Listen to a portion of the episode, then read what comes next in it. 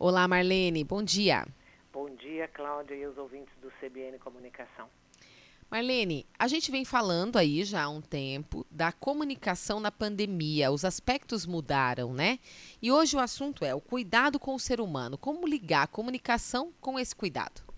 Quando nós falamos em comunicação, Cláudia, é, é incrível que a gente possa é, compreender que comunicação significa compartilhamento. Então, às vezes, nós temos uma informação, mas ela necessariamente não comunica.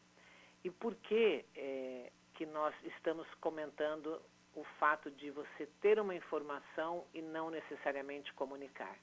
Porque é exatamente quando aquele receptor te dá um feedback, né, demonstra um comportamento em relação àquela informação, é, é, demonstra para você que ele compreendeu através de uma atitude ou através de um comentário, aí esse processo de comunicação se dá e se efetiva. Na pandemia, se acelerou muito a necessidade eh, das empresas, por exemplo, eh, estarem mais próximas, né? Eh, mesmo no mundo digital, estarem mais presentes. E o que, que isso tem a ver com relações mais humanizadas? Né? A sua pergunta foi muito interessante no sentido de que a própria. É, tem, existe um documento das Nações Unidas Global relativo à Covid, inclusive, que é, esse documento exige do mundo respostas humanitárias globais.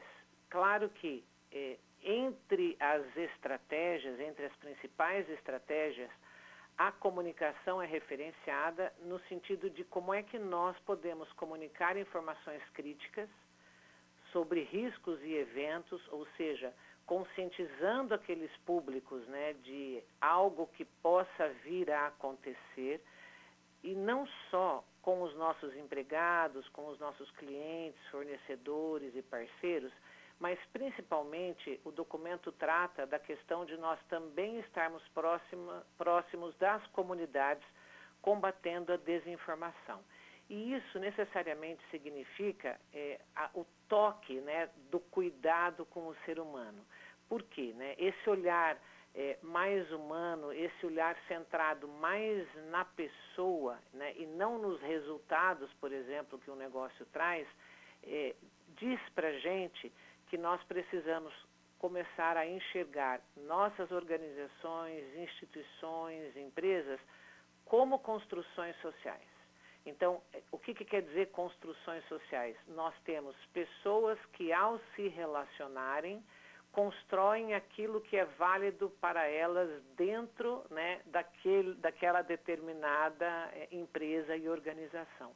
Então, a gente diz muito assim: esse reconhecimento, essa maneira de nós nos encontrarmos né, é, é, e de nós é, for termos sentido em relação àquilo que nós fazemos, né, cria, mantém e transforma é, a, a, os nossos negócios e as nossas organizações.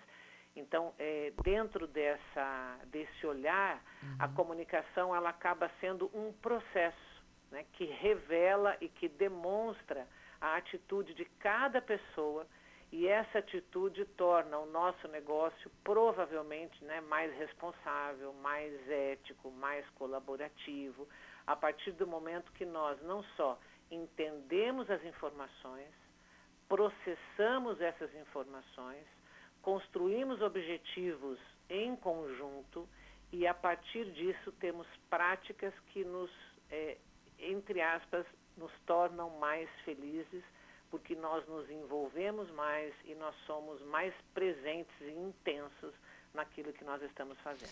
É uma comunicação responsável também, né? É, exatamente, né? Uhum. É, é, uma comunicação que, é, é, quando a gente talvez toque no ponto de comunicação responsável, é aquela ideia de como é que ah, as nossas atitudes né, têm consequência e a partir daí como é que eu me comporto em relação a outras pessoas. Uhum, né? uhum. Eu acho que é, é muito importante esse, esse, seu alerta, né? Uhum. Nós podemos depois até fazer um programa sobre é comunicação verdade. responsável. Bacana. Mas, mas, é um alerta para a gente, né? Então, é. como é que nós estamos nos comportando em relação a outras pessoas, respeitando mais né, os nossos relacionamentos, para que a gente realmente possa é, ter ambientes aonde, aonde nesses ambientes eu me vejo como pessoa, eu me sinto como pessoa e eu sei do valor né, da minha atividade neste processo, mas do valor em relação a outras atividades e não única e exclusivamente aquilo que eu faço nesse ambiente. Sim, tá certo. Marlene, muito obrigada e até a semana que vem. Obrigada, Cláudia, e aos ouvintes do CBN também. Até a próxima semana.